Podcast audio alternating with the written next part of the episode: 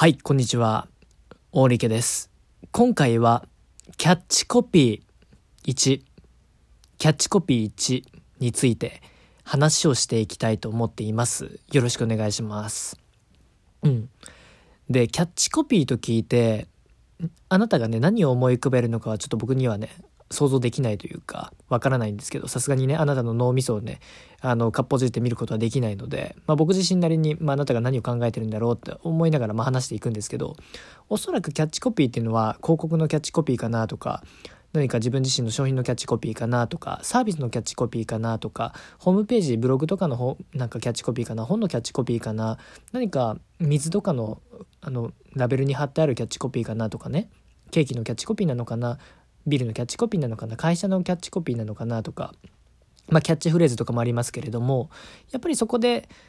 なんかいろんな想像したと思うんですよね、うん、何かしら。うん、でこのキャッチコピーっていうのはかなりインパクトが強いんですよね。そうで僕自身インパクトが強いと思っておきながら適当にねあの書いてしまうというかこの音声音声というかまあいろいろね音声とか動画とか実際いろいろ商品とか出してたりするんですけれども実はちょっと適当に決めてしまってたなっていうねあの商品とかがあってかなり反省してるんですけども実はめちゃめちゃキャッチフレーズというキャッチコピーには威力があるんですよね。本当に信じられないぐらい威力がある。でまだまだねあの突き詰めている最中なので多分僕自身が多分1年後とか2年後とか3年後とか10年後にまた同じ話をしたらあの全く違う話をしてるような感覚があるんですけれどもで僕自身がちょっと伝説の企業塾っていうねあのまあ、サプライズ会社の経営者さんのね企業塾でちょっと教わってた時期があってコピーライティングについて。で、まあ、そこからまた違う方々のねコピーライティングっていう部分を学学んでねその後にまたもう一人の方から学んで今現に学んでいるっていう最中なんですけれどもで最初のその企業塾のね、まあ、経営者の、まあ、もうエンジェル投資家の方ですけど言われてたのが面白いキャッチコピーをね一つ紹介するんですけどひげがもじゃもじゃの女子高生。ひげがもじゃもじゃの女子高生。不合理ですよね。ひげがもじゃもじゃの女子高生って何者なんだっていう感じですよね。みんな女子高生ならめちゃめちゃなんかケアしてそうなんですけれども。まあそのぐらいで逆にね何だったかなあれ。中学生が42歳のおじさんをひき逃げとかね。ちょっとね、まあ、正確なこの年齢がどうだったかをちょっと忘れたんですけど高校生だったかもしれないですけど、まあ、そんなキャッチコピーがあったんですよね。これもまた不合理ですよね。そう。で一つのポイントが何かというと不合理。バランスを崩すってことなんですよね。バランスを崩す。でかなり悪どいなって僕は思ってるんですけれども。ひげがもじゃもじゃの女子高生とかね逆になんだろうな。うんちょっと即興でね考えてみるとなんだろうな。翼が生えた悪魔。なんか変だな。なんだろうね。あのめくれない本とかね。なんか不合理ですよね。何それって感じますよね。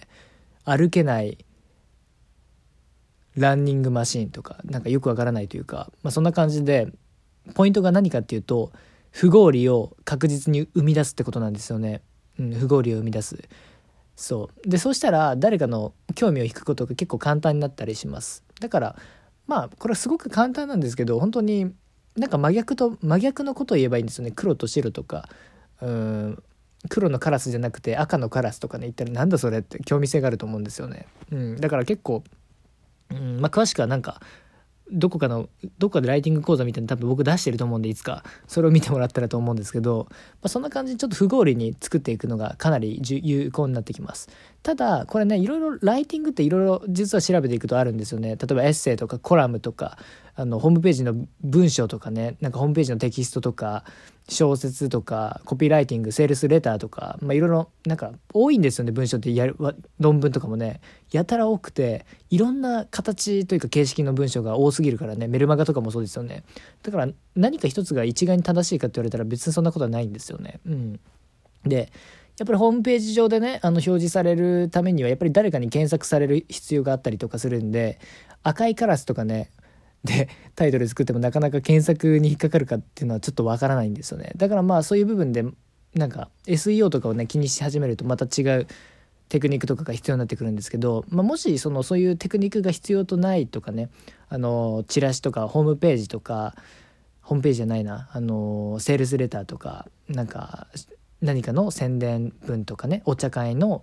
あの文章とかだったら結構その興味性を持った方がいいと思うんですよね。うん、で本当にそのキャッチフレーズとかキャッチコピーには神の力が僕は宿ってると思っていてでこんなこと言うとねかなり宗教ですかとかね多分言われると思うんですけどそのぐらい文章の言葉とかね言葉の単語の使い方で全くあの話す内容というか相手がねどう捉えるかも変わりますしあなた自身が今聞いてくださってると思うんですけど捉え方が全く真逆になってしまうんですよ本当に。うん、あなたが好きですっていうのとあなたの顔が好きですとかねあなたの声が好きですとかなんか褒める部分も全然違うと思いますしあなたは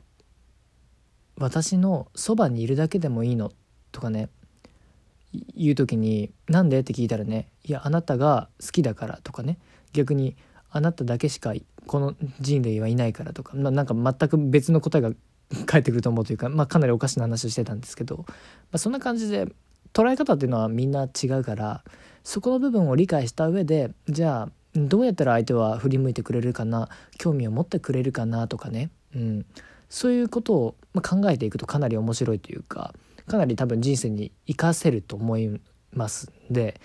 是非このキャッチコピーってものをあのまあ、ちょっと練習してみてもらったらいいんじゃないかなって思いました。はい。うん。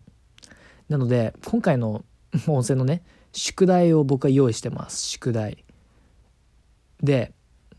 何かあなたの部屋の中にあるものとか本とかグッズとかスポーツ用品とかなんかいろいろありますよね。何かパソコンでもいいですし。でそのキャッチコピーというかキャッチフレーズでもいいんですけどキャッチコピーにしましょう。キャッチコピーを一つつけてみてください。何でもいいんですよ。うん。例えばねペットボトル僕の今目の前にペットボトル 500ml の水があるんですよね。でそのペットボトルの水をどうやったらどんな名前をつけたら興味を持ってくれるかなとかね。砂漠の水とかね面白いですよね。砂漠でしか採取できないオアシスの水とかちょっと長いけど長いんですけどまあそんな感じでちょっと面白いんでかなり面白いというかそれをまあただブログとかフェイスブックとかでもねあのなんかのコミュニティに投下したらなんか面白いやつだなと思ってもらえると思うんで是非言葉の力を最大限使って、